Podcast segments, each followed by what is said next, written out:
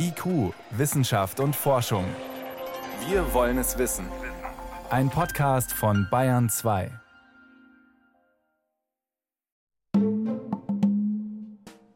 Es gibt äh, tropische Schmetterlinge, die mit ihren Flügeln hören können. Und jede einzelne Raupe verfügt über Millionen von mikroskopisch kleinen Brennhaaren. Wir haben auch schon ungefähr 11 Prozent der ehemaligen Schmetterlingsfauna verloren. Alles Natur. Schmetterlinge. Bernhard Kastner im Gespräch mit dem Biologen Tassilo Franke. Dr. Tassilo Franke vom Biotopia Naturkundemuseum in München und ich, wir sitzen gerade vor einer Ansammlung von Exponaten hier im Studio und da sind verschiedene Modelle zu sehen von Schmetterlingen. Und ich sehe jetzt gerade vor mir einen kleinen rötlichen Falter, einen, einen Totenfalter auf einer Schmetterlingsbaumblüte drapiert.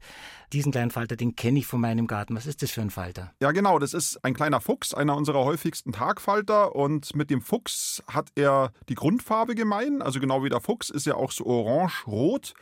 Und man kennt ihn vom Schmetterlingsflieder im Garten, ist einer der häufigsten Besucher dort. Und er ist also gerade auch im städtischen Raum ist er wahnsinnig häufig, weil überall da, wo viele Brennnesseln wachsen, da fühlt er sich wohl. Das ist die Futterpflanze der Raupen. Und das ist also einer unserer, ja, unserer häufigsten, aber auch schönsten Tagfalter. Ja, und dann haben wir hier noch ein Exemplar, das habe ich hier noch nie gesehen. Ich vermute auch, äh, den gibt es nicht bei uns. Der ist ziemlich farbig, intensiv gefärbt. Die Ränder sind schwarz und in der Mitte von seinen großen Flügeln ist er mit einem fantastischen Tiefblau gefärbt. Ich schätze mal, der ganze Falter dürfte so wie eine Handfläche so groß sein. Was hat es denn mit dem Schmetterling auf sich? Also bei diesem Schmetterling handelt es sich um einen tropischen Schwalbenschwanz. Der hat gar keinen mir bekannten deutschen Namen. Also er heißt Papilio ulysses ist der wissenschaftliche Name. Die Gattung Papilio, die bezeichnet die Schwalbenschwänze und auch der bei uns heimische Schwalbenschwanz, Papilio machaon, also gehört auch in diese Gattung Papilio. Und ähm, im Gegensatz zu dem heimischen Schwalbenschwanz, den bestimmt viele von Ihnen kennen, der eben diese schöne gelbe Grundfarbe hat und diese blau-roten Augenflecken und diese langen schwarz ausgezogenen Schwänze an den Hinterflügeln, die auch namensgebend für die ganze Gruppe sind, Schwalbenschwänze, die man auch bei diesem Exemplar, ich hole es mal her, dass man es besser sehen kann, auch hat diese tropfenförmigen Schwänze. Sehen Sie das hier mhm, unten? Ja. Also da sieht man sofort, dass wir es hier mit einem Schwalbenschwanz zu tun haben.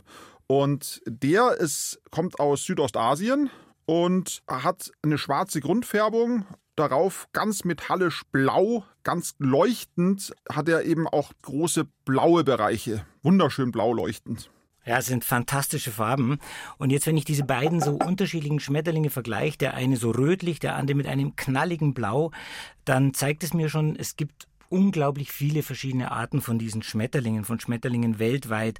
Ich frage mich aber immer wieder, wenn ich diese auffallenden Farben so sehe, was hat denn so ein wehrloses Tier, so ein Insekt davon, dass es sich gerade so auffällig zeigt? Dann müsste es doch eigentlich für Feinde, für Vögel, für andere Fressfeinde besonders gut auffindbar sein. Ja, also erstmal so wehrlos sind die teilweise gar nicht. Also es gibt teilweise sehr giftige Schmetterlingsarten, die dann auch diese bunten Farben einsetzen, um vor ihrer Giftigkeit zu warnen. Das ist dann also eine Warntracht und daneben dann eben Fressfeinde, die einmal die unangenehme Bekanntschaft mit diesen Giftstoffen gemacht haben, die nehmen dann Abstand davon, den ein zweites Mal zu attackieren. Aber diese Farben haben auch andere Bedeutungen. Das eine ist zum Beispiel die sogenannte Kin Selection. Das heißt einfach, dass eine Art, wenn viele nah verwandte Arten sich einen Lebensraum teilen, dass sie sich auch gegenseitig erkennen. Das geht natürlich bei Insekten hauptsächlich über Düfte, über Gerüche, über chemische Botenstoffe die da die Hauptrolle spielen, aber gerade auf die Distanz spielen auch dort Farben und Muster eine wichtige Rolle. Dass also der, der kleine Fuchs eben sich mit einem anderen kleinen Fuchs paart und nicht versehentlich mit einem nah verwandten Tagpfauenauge. Und auf der anderen Seite stellt natürlich der Schmetterling auch seine Fitness zur Schau. Das heißt, es ist, nennt man sexuelle Selektion. Je kräftiger die Farben sind, je schöner das Muster ist, je perfekter die Kontraste aufeinander abgestimmt sind, desto attraktiver ist dieser individuelle Schmetterling als Partner, um seine Gene mit ihm auszutauschen, weil er eben hiermit unter Beweis stellt, dass bei ihm alles in bester Ordnung ist, körperlich. Also so ein ziemliches Posing-Verhalten. Posing-Verhalten. Posing ja, das kennt man ja auch von, von bunten Vögeln. Also im Endeffekt, äh, das Pfauenauge heißt ja nicht umsonst Pfauenauge, weil es eben an den Pfau erinnert. Und der Pfau macht ja auch nichts anderes, wenn er sein Rad schlägt, dass er eben auf seine Fitness eben aufmerksam macht. Aber wie entstehen diese prächtigen Farben? Wie macht der Schmetterling, wie erzeugt er dieses, also Sie können es jetzt leider hier nicht sehen, dieses unglaublich leuchtende Blau oder auch bei den bekannten Schmetterlingen dieses Gelb vom Zitronenfalter oder vom kleinen Fuchs, dieses Orange. Wie entstehen die besonders auffallenden Farben? Ja, das ist ganz interessant. Also hier haben wir ein ganzes Sammelsurium verschiedener Farbeffekte. Eigentlich, wenn wir uns mal den kleinen Fuchs anschauen, der ist ja orange-rot gefärbt. Das ist die Grundfärbung. Und dafür sind Pigmente verantwortlich. Und diese Pigmente, die heißen Omochrome. Und Omos oder Oma oder Omatia ist ein griechisches Wort für Auge. Und Chromos ist die, die Farbe, also es heißt eigentlich, Omochrome heißt Augenfarbstoffe. Und da wundert man sich, warum die so genannt werden. Und der Grund ist äh, einfach der, dass man die zuerst in Insektenaugen entdeckt hat. Und hier ist es eben noch wichtig zu erwähnen, dass diese Farbstoffe nicht direkt im Flügel sitzen, sondern in winzig kleinen Schuppen. Diese Schuppen sind so klein, dass man sie mit dem bloßen Auge eigentlich gar nicht richtig erkennen kann sondern man braucht eine, mindestens eine Lupe, damit man sie richtig sehen kann. Und wenn man mit einer Lupe auf so einen Schmetterlingsflügel draufschaut, dann hat man den Eindruck, dass man ein, ein Mosaik vor sich hätte. Also im Endeffekt, dieses ganze Muster, was man auf dem Schmetterlingsflügel sieht, ist nichts anderes als ein Mosaik. Und die Mosaiksteinchen, die für dieses Muster verantwortlich sind, das sind diese einzelnen Schuppen. Faszinierend. Aber eigentlich ist doch diese Beschichtung mit den Schuppen eine ziemlich fragile Angelegenheit. Ich kann mich gut erinnern, ich hatte mal als Kind ein Erlebnis mit einem Pfauenauge. Da habe ich ein Pfauenauge gefangen, das haben bestimmt viele Kinder schon gemacht. Und danach hatte ich die ganze Hand voller Schuppen und ziemlich Ärger mit meiner Mutter, die gemeint hat, ich hätte jetzt diesen Schmetterling gekillt. Warum macht er das, dass er da so ein, so ein empfindsames System an, an Farben mit Schuppen auf seinen Membranen trägt? Ja, also dass dieses Schuppenkleid auf den Flügeln primär der Signalwirkung dient, also schöne Muster präsentiert, das ist sicher sekundär entstanden. Primär hatten diese Schuppen mit ziemlicher Sicherheit eine andere Funktion. Und zwar ist diese Funktion deutlich ersichtlich, wenn man mal gesehen hat, wie ein Schmetterling in ein Spinnennetz hineingeflogen ist. Weil Spinnennetze, das sind die einzelnen Fäden ja mit klebrigen Tropfen, mikroskopisch kleinen klebrigen Tropfen besetzt. Und äh, die führen dann dazu, dass sich die Beute in diesen Fäden verheddert, festklebt und dann von der Spinne überwältigt wird. Wenn jetzt aber so ein Schmetterling, zum Beispiel ein Kohlweißling, in ein Spinnennetz hineinfliegt, dann sieht man, dass er ein paar Mal hin und her flattert, dass er dann praktisch fast wie aus diesem Netz herausrollt und dann plötzlich wieder weiterfliegt. Das heißt, er bleibt nicht an den Fäden kleben, aber wenn man danach sich diese Fäden mal genauer anschaut, dann sieht man, dass überall dort, wo der Schmetterling das Netz berührt hat, winzig kleine weiße, also wenn es ein Kohlweißling war, weiße kleine Schuppen an den Fäden hängen. Die Schuppen haben sich abgelöst und der Falter konnte weiterfliegen. Also quasi ein Schutzmechanismus, dass die Spinne den nicht greifen kann. Er entwindet sich mit diesen Schuppen. So ist es. Und es gibt in Neuguinea eine ganz interessante Radnetzspinne. Die baut auch so ein Radnetz wie unsere Spinnen, aber die baut praktisch das Netz nach unten wie eine riesige Leiter. Das schaut fast aus wie die Takelage von so einem Segelschiff bis zum Waldboden hinunter und da ist es dann wirklich so, der Falter landet im Netz und rollt dann praktisch nach unten aus diesem Netz raus, bis auch die letzte Schuppe kleben geblieben ist und dann ganz unten bleibt er dann doch bappen, weil er dann keine Schuppen mehr hat, mit denen er sich davor schützen kann. Also es gibt wie in der Natur immer so, also es gibt Strategie und Gegenstrategie. Und oft ist es dann so, dass dann gewisse Strategien äh, dann plötzlich äh, nicht mehr so wichtig sind oder nicht mehr die primäre Rolle spielen und dass dann so eine Struktur eine andere Funktion bedeutet, wie eben die zur Schaustellung schöner Muster und Farben. Ist das dann, wenn die Schuppen quasi jetzt im Spinnennetz hängen geblieben sind, kann der Schmetterling die wieder nachbilden oder sind die dann einfach weg und er hat dann die Löcher in seinem Farbmuster? Die sind weg. Also Schmetterlinge sind nicht imstande, diese Schuppen wieder zu regenerieren. Das sind eigentlich abgewandelte Sinneshaare. Also im Endeffekt ist ja der gesamte Insektenkörper bedeckt mit Sinnesrezeptoren, die vor allem auch Luftbewegungen registrieren. Im Flug zum Beispiel, damit der Falter die Fluggeschwindigkeit messen kann und dergleichen. Und das sind dann meistens kleine Borsten, die aus so einem, ja, wie, fast wie so einem Socket, also wie so einem kleinen Krater rausragen. Und wenn man sich jetzt so eine Borste abgeplattet vorstellt, dann hat man auch schon diese Schmetterlingsschuppe. Also die ist wirklich, das schaut aus wie das Ruder von einem Kanu und es ist dann wirklich in so einer Halterung drin. Und wenn, wenn das dann rausreißt, dann ist die Schuppe weg und kann auch nicht mehr regeneriert werden. Jetzt haben wir also erfahren, wie diese Schuppen verloren gehen können in so einem Spinnennetz und Sie haben beschrieben, wie diese Schuppen aussehen. Ich möchte noch ein bisschen genauer auf die Funktion von den Schuppen eingehen. Wie funktioniert die Lichtbrechung in solchen Schuppen? Was weiß man darüber? Ja, also da sind vor allem zwei Phänomene zu erwähnen. Das eine sind die Pigmentfarben und das andere sind die Strukturfarben. Die Pigmentfarben, das ist eine Geschichte, da sind wirklich Farbstoffe involviert, wie wir am Anfang schon gesagt haben, diese Omochrome, die eben diese schöne Orangerot des kleinen Fuchses verursachen und die nebenbei bemerkt auch wirklich ein Problem darstellen, wenn man zum Beispiel Schmetterlinge in einer Ausstellung zeigt, weil die sehr lichtempfindlich sind. Das heißt, die bleichen dann sehr schnell aus, wohingegen der andere Farbentyp, den diese Schuppen auch bringen, die sogenannten Strukturfarben, die bleichen nie aus. Und äh, man kann das auch sehr schön, wenn man so ein altes Exponat von einem kleinen Fuchs sich anschaut, da sind dann häufig, ist das Rot völlig verblichen, aber Sie sehen ja, dass der kleine Fuchs hier unten so einen schwarzen Saum am Flügel hat mhm. mit lauter metallisch blauen Flecken. Und diese metallisch blauen Flecken, die verlieren ihre Strahlkraft eigentlich nie, weil nämlich hier haben wir es nicht mit Pigmenten zu tun, sondern mit Struktureffekten, die man Dünnschichtinterferenz nennt. Also es ist ein physikalisches Phänomen. Da wird bedingt durch winzige strukturelle Oberflächenbeschaffenheiten die sehr regelmäßig sind auf der Oberfläche der Schuppe. Also wenn man sich so eine Strukturschuppe anschaut, die ist unglaublich regelmäßig gebaut. Da sind Riefen auf der Oberfläche und Querstreben. Und äh, wenn man so eine elektronenmikroskopische Aufnahme mal anschaut, man hat wirklich den Eindruck, das hätte irgendjemand gebaut. Manchmal sind auch solche Querstreben zu sehen, die fast wie Arkaden ausschauen, mit bogenförmigen Durchlässen. Also es ist eine ganz gleichmäßige Strukturierung auf dieser Schuppe drauf und die sind teilweise in den Dimensionen der Wellenlänge des Lichts und führen dann dazu, dass bestimmte Farben entweder gelöscht werden oder verstärkt werden. Das sind diese Interferenzen, diese Dünnschichtinterferenz. Und im Falle dieser blauen Flecken bei dem kleinen Fuchs oder auch diese großen flächigen blauen Bereiche bei diesem Papilio ulysses aus den Tropen, da wird das ganz kurzwellige Licht verstärkt und zurückgeworfen. Und das ist eben blaues Licht. Und wie funktionieren jetzt diese Strukturen von den Schuppen bei diesem auffallenden Schwarz? Wir haben ja hier diesen tropischen Schmetterling vorhin schon beschrieben, am Rande ganz tief schwarz. Und ich sehe jetzt hier zwei verschiedene Schwarztöne, einer ganz tief und satt und einer etwas matter. Was passiert hier mit dem Licht? Also hier spielen diese beiden Effekte zusammen. Wir haben einen Pigmenteffekt und einen Struktureffekt.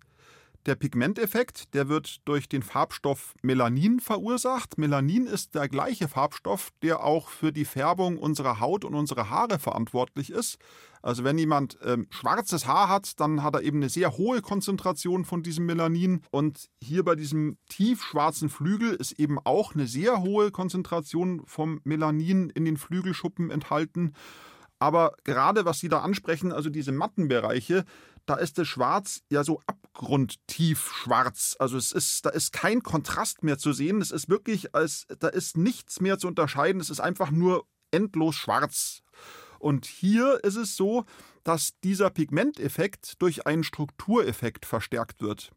Und man hat sich das eigentlich erst 2004, hat man sich das mal genauer angeschaut und ich fand es eigentlich ganz, auch ganz spannend, wie die da äh, ans Werk gegangen sind. Die haben auch gesagt, irgendwie, das ist ja so unvorstellbar schwarz. Also das, das kann nicht nur durch dieses Pigment verursacht worden sein. Und diese Flügelschuppen, die bestehen ja aus Chitin, wie das Exoskelett von Insekten allgemein. Und Chitin hat einen bestimmten Brechungsindex des, des Lichtes. Und dann hatten sie sich gedacht, was passiert, wenn ich jetzt so eine Flügelschuppe nehme und in eine transparente Lösung lege, die den gleichen Brechungsindex hat. Dann füllt ja diese Lösung praktisch diese ganzen Zwischenräume zwischen diesen Rillen und Graten und Streben aus auf der Schuppenoberfläche, die ich gerade beschrieben habe, und löscht diesen Effekt komplett aus.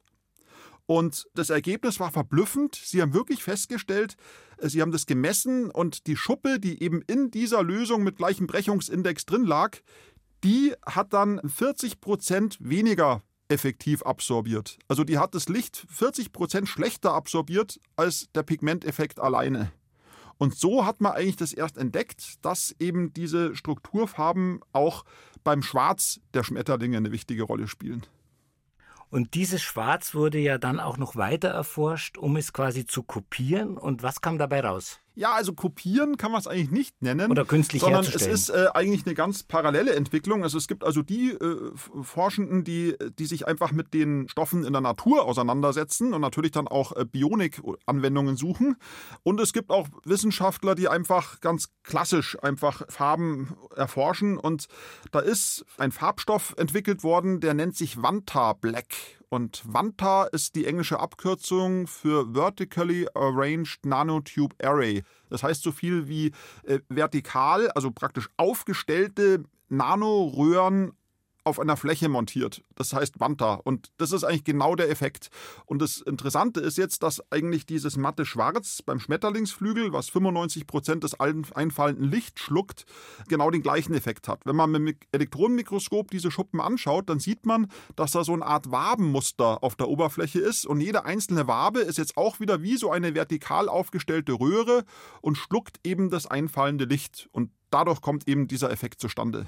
Und wird dann dieses Schwarz, das man dann so erst verstanden hat, wird es dann auch irgendwo eingesetzt, zum Beispiel in, in der Industrie oder in Beschichtungen? Oder nimmt man dieses Wanta-Schwarz her? diese Farbstoffe sind ungemein wichtig. Also man nimmt sie zum Beispiel zur Auskleidung von optischen Instrumenten her, wo es kein Störlicht geben darf, zum Beispiel in Teleskopen, in den Röhren. Es ist ja ganz wichtig, dass die innen absolut schwarz sind. Da findet es Verwendung. Wo es auch eingesetzt wird und auch zunehmend eingesetzt wird, ist in der Solarindustrie. Immer wenn man mit dem Zug oder mit dem Auto an so Solarparks vorbeifährt, dann fällt einem ja manchmal auf, dass sich da der Himmel drin spiegelt. Man schaut darüber, man hat diese schönen Spiegel, da, da, sieht man die Wolken und die Sonne, die sich da wunderbar spiegelt und die Sonne blitzt auf. Und genau das will ich ja nicht haben. Ich will ja, dass dieses Licht von diesen Solarzellen komplett genutzt wird, also vollständig absorbiert wird und nicht, dass die Hälfte oder noch mehr wieder zurückgeworfen wird. Und da wird eben auch an Beschichtungen geforscht, an Beschichtungen gearbeitet, die eben das gesamte Licht mehr oder weniger schlucken und direkt auf diese Solarpanels draufleiten, sodass eben kein Licht durch Reflexion wieder verloren wird. Und da sind eben solche Strukturen eben von Bedeutung, wie wir sie eben hier auch bei unserem Schmetterling sehen. Also dann haben wir den Schmetterlingen ja irgendwie im weitesten Sinn auch modernste Hightech zu verdanken. Hightech, die auf den Schmetterlingsflügeln in der Natur schon seit Jahrmillionen vorhanden ist. Jetzt zeigen die Schmetterlinge mit dieser prächtigen Färbung ja nicht nur ihre Gesundheit, ihre Stärke und finden damit auch geeignete Geschlechtspartner. Manche Schmetterlinge können mit ihren Flügeln auch Sinneswahrnehmungen vollziehen. Ja, also die Flügel, die, äh, die haben eine vielfältige Funktion. Hauptfunktion ist natürlich das Fliegen, ist ganz klar, damit er sich vom Fleck bewegt. Aber Flügel haben zum Beispiel auch eine wichtige Aufgabe in den frühen Morgenstunden. Da dienen sie als, als Wärmekollektoren. Man sieht es auch manchmal, wenn man früh morgens eben über noch eine taunasse Wiese spaziert und äh, dass dann häufig Schmetterlinge auf den Blüten sitzen oder auch auf dem Boden sitzen und ihre Flügel ganz genau in Richtung Sonne ausrichten und auf die Art und Weise eben die Wärme aufnehmen, um möglichst schnell aktiv zu werden hier läuft der Schmetterling natürlich Gefahr, wenn er sowas Fragiles, sowas Empfindliches, sowas Hauchdünnes wie seine Flügel in die Sonne hält, dass äh, so ein Organ dann auch ganz schnell beschädigt werden kann.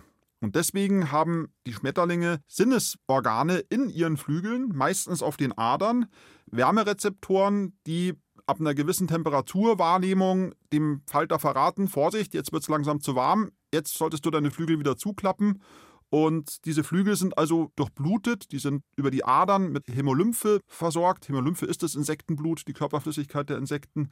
Und eben auch äh, mit vielerlei Sinnesorganen bestückt. Bei manchen Arten, wie zum Beispiel bei den Morphofaltern im tropischen Amerika, sitzen in den Flügeln sogar die Ohren. Also es ist wirklich wahr. Also es gibt äh, tropische Schmetterlinge, die mit ihren Flügeln hören können. Unglaublich. Was Sie vorhin beschrieben haben, die Schmetterlinge, die sich in der Sonne aufwärmen, das habe ich jetzt in diesen heißen Tagen an unserem doch jetzt schon sehr schön blühenden äh, Schmetterlingsbaum beobachtet. Eine Vielzahl von Schmetterlingen, allerdings nicht so viele Arten. Und äh, Sie haben es ja vorhin schon erwähnt, der kleine Fuchs gehört jetzt nicht zu den gefährdeten Schmetterlingen. Wie sieht es denn allgemein aus mit dem Artenbestand unserer heimischen Schmetterlinge? Ja, also die aktuelle Lage bei den Schmetterlingen ist wie bei vielen Insekten leider sehr negativ. Also die meisten Schmetterlingsarten sind rückläufig. Wir haben auch schon ungefähr 11 Prozent der ehemaligen Schmetterlingsfauna verloren. Auch sonst ist es eben so, dass eher die unauffälligen Arten, die uns gar nicht so auffallen, also Sie haben ja selber gerade gesagt, also der Schmetterlingsflieder war voll mit Schmetterlingen und viele sagen ja dann, ja, alle reden immer vom, vom, vom Insektensterben, aber hier, hier wurzelt's und wurzelt's ja nur so um meinen Schmetterlingsflieder herum. Aber es sind eben auch sehr viele weniger auffällige Schmetterlinge betroffen. Ich meine, es wird ja sicher nie nur den einen Grund geben. Meistens ist es ja eine Gemengenlage an verschiedenen Umweltbedingungen, warum eben die Schmetterlinge bei uns so zurückgehen. Einer der Hauptgründe ist natürlich die ausgeräumte Kulturlandschaft, die wir heute hier vorfinden. Das war ja früher bei Weitem anders. Also wir hatten damals viel mehr Feldgehölze, auch Grünstreifen, auch Brachflächen. Und deswegen haben Schmetterlinge früher eigentlich auch weniger Probleme gehabt, die passenden Futterpflanzen zu finden. Es ist ja so, dass ähm, wenn man sich die Schmetterlinge anschaut, dann vergisst man häufig, dass ja der Schmetterling das erwachsene Tier ist und ein Großteil des Schmetterlingslebens vollzieht sich ja als Raupe. Und da sind die meisten Schmetterlinge auf ganz bestimmte Futterpflanzen angewiesen. Dann ist es so, dass der erwachsene Falter ja auch Nahrung braucht und der tankt Nektar wie man eben am Schmetterlingsflieder im eigenen Garten schön sehen kann, an Blüten und ist auch ein wichtiger Bestäuber. Und wenn natürlich in der Landschaft hauptsächlich Gräser, also ich meine Getreidearten, Mais, Weizen, Gerste, das sind ja alles Gräser ohne irgendwelche äh, Grünstreifen dazwischen oder Feldgehölze, dann findet ein Schmetterling in so einer Landschaft einfach nicht genügend Nahrung und kann sich auch deswegen nicht halten. Dann gibt es natürlich Pestizideinsatz der bei vielen Arten gravierende Folgen hat, vor allem bei den Widderchen, bei den Blutströpfchen, die sehr empfindlich auf, auf Insektizide reagieren, hat man massive Rückgänge zu verzeichnen. Und dann ist natürlich, was ein ganz wichtiger Faktor ist, ähm, der nicht nur die Schmetterlinge betrifft, sondern ganz generell ein riesiges Problem darstellt, ist einfach die Überdüngung. Wenn jetzt zum Beispiel eine Wiese stark gedüngt wird, dann fördere ich eigentlich nur die wenigen Arten, die mit dieser Stickstoffüberdosierung zurechtkommen. Das ist der Löwenzahn, das ist eine Handvoll von Grasarten und dann habe ich eben tatsächlich dieses Grünland im wahrsten Sinne des Wortes. Ich habe keine bunte Blumenwiese, sondern ich habe einfach nur grün, grün, grün. Das wird dann gemäht, das wird dann eben zu Heu gemacht, das wird dann an das Stallvieh äh, verfüttert, aber ich habe keine Blumenwiesen. Und das sind so die Hauptgründe, warum bei uns die Schmetterlinge immer seltener werden. Und damit, mit diesem Rückgang der Schmetterlinge, Sie haben es vorhin schon erwähnt, da fehlen uns ja dann auch ganz wichtige Bestäuber. Wie findet denn so ein Schmetterling seine Pflanze? Hat er ein besonderes Farbsehvermögen oder riecht ein Schmetterling seine, seine Nektarquelle? Wie kommt der Schmetterling an die Nahrungsquelle? Also was die Futterpflanzen betrifft, muss man unterscheiden. Also Futterpflanzen der erwachsenen Tiere. Da verlässt sich der Falter, also der Tagfalter, in erster Linie auf seine Augen, aber auch auf die Antennen, mit denen er die Gerüche wahrnimmt. Und häufig ist es so, dass diese Schmetterlinge man spricht im Englischen von Trapline Foraging. Das ist also die Trapline, die verfolgen immer eine ganz bestimmte Route und klappern dann praktisch eine Blüte nach der anderen ab. Und wenn sie so ein größeres Streifgebiet haben und immer das gleiche Streifgebiet nutzen, also immer die gleiche Route abfliegen, die gleiche Trapline, dann haben die Blüten eben, die sie vor einer Viertelstunde besucht haben, schon wieder ausreichend Nektar nachproduziert, dass es sich wieder lohnt, dort wieder Nektar zu tanken. Und häufig gehen die dann auch auf eine ganz bestimmte Blütenfarbe. Also dass sie dann eben, zum Beispiel, wenn jetzt gerade sehr viele Disteln in der Wiese stehen, die schön violett blühen, dann geht der Falter von einer violetten Blüte zur nächsten und wird dadurch eben durch diese Farbe praktisch gesteuert. Bei den Raupen ist es jetzt wieder was anderes. Also die Raupen können ja in den seltensten Fällen, wenn sie aus dem Ei geschlüpft sind, aktiv, das gibt es zwar auch, aber aktiv zu ihren Futterpflanzen laufen, sondern meistens kümmert sich da der Mutterfalter schon drum, dass die Eier an der richtigen Stelle abgelegt werden. Und das macht sie dann über ihren Geruchs- und vor allem auch über ihren Geschmackssinn. Der Geschmackssinn liegt wie bei vielen Insekten eben auch nicht nur im Rüssel, sondern die Geschmackssinneszellen sind auch in diesen Haftpolstern an den Füßen. Also die Insektenfüße haben ja immer diese zwei Krallen. Zwischen diesen beiden Krallen liegt dann eben noch dieser Haftlappen und auf der Unterseite des Haftlappens sind dann Geschmacksrezeptoren und dann kann praktisch der Mutterfalter dann, wenn er auf zum Beispiel einen Brennnesselfalter, kleiner Fuchs, der seine Eier nur auf Brennnesseln ablegt, da landet dann der Falter auf der Brennnessel und schmeckt dann praktisch mit den Haftlappen, dass er hier auf der richtigen Pflanze angekommen ist und legt dann seine Eier ab. Also er riecht quasi mit den Füßen. Er schmeckt mit den Oder Füßen. schmeckt mit er den schmeckt Füßen. mit den Füßen. Riechen tut er mit den Antennen. Jetzt habe ich mal gelesen, dass dieses Riechvermögen bei den Schmetterlingen dermaßen stark ausgeprägt ist, dass es das Riechvermögen von Hunden sogar übertrifft. Ja, also das ist zwar schon eine ältere Studie, Da hat man die Baumwolleule hat man da genauer untersucht, also ein schwerer Schädling in den Vereinigten Staaten in Baumwollkulturen. Man wollte eben wissen, wie gut dieser Falter auf Pheromone reagiert. Pheromone sind ja Sexuallockstoffe, wo meistens die weiblichen Falter verströmen, also gerade bei den Nachtfaltern, um von den männlichen Faltern gefunden zu werden. Und jeder hat bestimmt schon mal so ein, so Nachtfalter Männchen gesehen mit diesen großen kammförmigen Antennen, die wirklich wie zweischneidige Kämme aussehen und auch der Oberflächenvergrößerung dienen. Und da ist es so, dass ein einziges Duftmolekül von diesem Sexuallockstoff, diesem spezifischen Sexuallockstoff ausreicht, um einen Nervenimpuls auszulösen. Und das ist eigentlich, weil Sie sagen, ähm, besser als der Hund, besser als der Aal oder das ist einfach nicht zu toppen. Also ich kann ja nicht ein halbes Molekül wahrnehmen, weil wenn's, wenn das Molekül nur halb vorliegt, dann ist es eine andere Verbindung. Also es ist es, as good as it gets. Es kann eigentlich nicht besser sein. Also es ist, ähm, man kann nicht besser riechen, als diese Schmetterlinge riechen. Unglaublich. Wir sprechen jetzt die ganze Zeit schon immer von dem Schmetterling. Was mich an dieser Tiergruppe, an diesen Insekten besonders fasziniert, dass der Schmetterling, das weiß man schon, das lernt man in der Grundschule, wenn er jetzt mit seinen bunten Farben vor uns hier liegt, ja im Endstadium seines Entwicklungszyklus ist. Der Schmetterling durchlebt ja eigentlich mehrere Leben. Ja, er durchlebt mindestens zwei Leben, würde ich mal sagen. Also Schmetterlinge gehören ja zu den holometabolen Insekten, die ein Puppenstadium durchlaufen. Das heißt, der Schmetterling schlüpft aus dem Ei, erstes Stadium, und was da rauskommt, ist eine Raupe zweites Stadium und verpuppt sich irgendwann, drittes Stadium und wird dann zum fertigen Falter, viertes Stadium. Also im Endeffekt durchlebt er vier Stadien. Ei, Raupe, Puppe, Falter. Und die größte Veränderung vollzieht sich natürlich in der Puppe. Und das ist auch wirklich ein Wunder der Natur, also ich kann es gar nicht anders formulieren, wie ein Lebewesen, was nicht fliegen kann, was ganz schlecht sieht, eigentlich nur Licht und Schatten wahrnehmen kann, was gefräßig ist und mit beißenden, kauenden Mundwerkzeugen wirklich manchmal hörbar Blätter niederraspelt und die reinste Fressmaschine ist und dann plötzlich irgendwann ja, Impuls empfängt, einen Nervenimpuls, es ist Zeit, sich zu verpuppen, dann plötzlich das komplette Verhalten ändert, aufhört zu fressen. Viele Arten verpuppen sich ja im Boden, dann eben wirklich gesteuert, dann in den Boden sich verkriecht, ein Kokon spinnt und sich in dem Kokon dann verpuppt.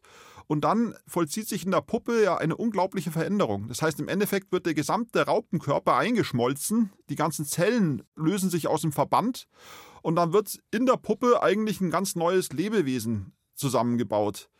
Und was dann aus der Puppe rauskommt, hat natürlich dann auch nicht die gleichen Neigungen mehr, wie es vorher hatte. Also ich meine, wenn jetzt zum Beispiel so ein kleiner Fuchs aus der Puppe schlüpft, wird er nicht versuchen, in ein Brennnesselblatt zu beißen. Das könnte er auch überhaupt nicht, weil nämlich die Mundwerkzeuge dafür gar nicht mehr geeignet sind. Also aus diesen beißenden Mundwerkzeugen ist nämlich eine Art spiralförmig unterm Kinn eingerollter Strohhalm geworden, mit dem man jetzt süßen Blütennektar saugen muss. Also hat dieses Tier auch plötzlich ganz andere Präferenzen und es kann natürlich auch nicht kriechend jetzt sich von Blüte zu Blüte bewegen. Dafür hat es ja auch die Flügel bekommen, die es dann, wenn es aus der Puppe ausschlüpft, dann eben entfaltet und dann auf diese Art und Weise dann von Blüte zu Blüte fliegt und es ist praktisch ein ganz neues Lebewesen entstanden.